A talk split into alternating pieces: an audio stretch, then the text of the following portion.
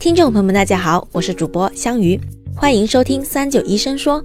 这周的听众太阳与向日葵，他问：经期容易长痘，有什么解决办法？这周我们咨询了广州中山大学附属第六医院皮肤科副主任医师吴良才医生。下面让我们来听听吴医生的建议。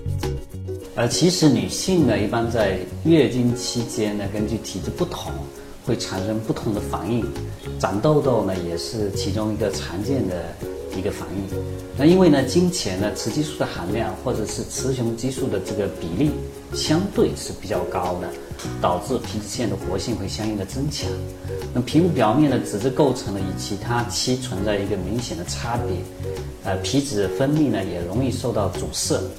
呃，黄体荷尔蒙以及卵巢这个功能，这个导致这个荷荷尔蒙的分泌量减少，身心状况开始呃不稳定，肌肤呢也容易出现过敏，呃变得粗糙，那么油脂量分泌是增加的，所以它非常容易在这个经前期诱发痘痘。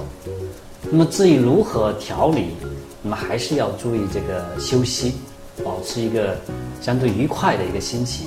不要过于疲劳，饮食以清淡为主。那么面部的这个补水和保湿也显得格外的重要。感谢吴医生的回答，希望这期的内容能帮助到有这方面疑问的听众了。到这里，这周的三九医生说也要差不多了，我们下周六再见吧。